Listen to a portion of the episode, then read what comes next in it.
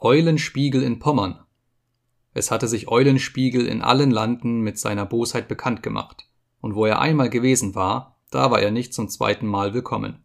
Derohalben war er nun zwar anfangs guter Dinge, auf die Dauer aber ging er doch in sich und gedachte, was er anfinge, dass er wieder zu Gelde käme durch Nichtstun. Denn er sahe, dass mancher mit Müßiggehen bessere Tage hatte, denn ein anderer mit saurer Arbeit. Da gedachte er, dass er noch nicht im Pommerlande gewesen sei, und er nahm sich vor, dahin zu gehen. Er kleidete sich also aus für einen Mönch, nahm von einem Bauernkirchhofe irgendeinen alten Totenkopf, den er in Silber einfassen ließ, und reisete damit in das Land Pommern, wo die Priester zu damaliger Zeit sich mehr aufs Saufen denn aufs Predigen legten.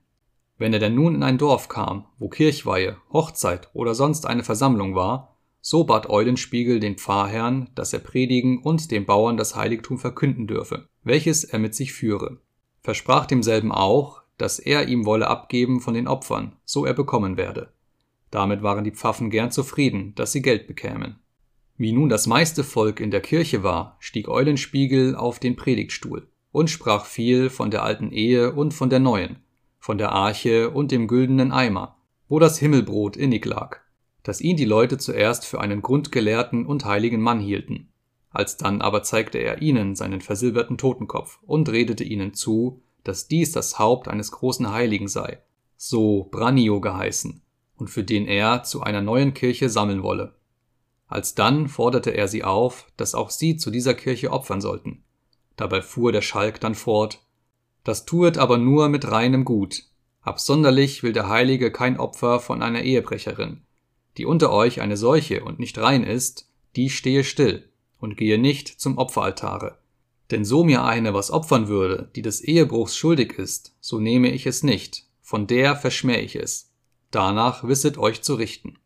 Hierauf gab er nun den Leuten das Haupt, das er mit sich führte, zu küssen, erteilte ihnen seinen Segen und trat an den Altar zu dem Opferbecken. Alsdann fing der Pfarrherr an zu singen und die Schellen zu läuten.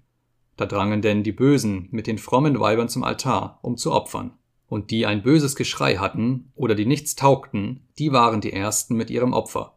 Denn eine jede meinte, die stillstünde und nicht an das Opferbecken träte, die sei nicht fromm. Etliche waren sogar, die zwei oder dreimal opferten, dass es das Volk sollte sehen und sie aus ihrem bösen Geschrei kämen. Und welche kein Geld hatten, die opferten ihre Ringe oder was sie sonst von Wert besaßen. Eulenspiegel aber lachte, denn er bekam so viele Opfer, dergleichen bisher noch nicht war gehört worden, und er zog als ein reicher Mann aus Pommern.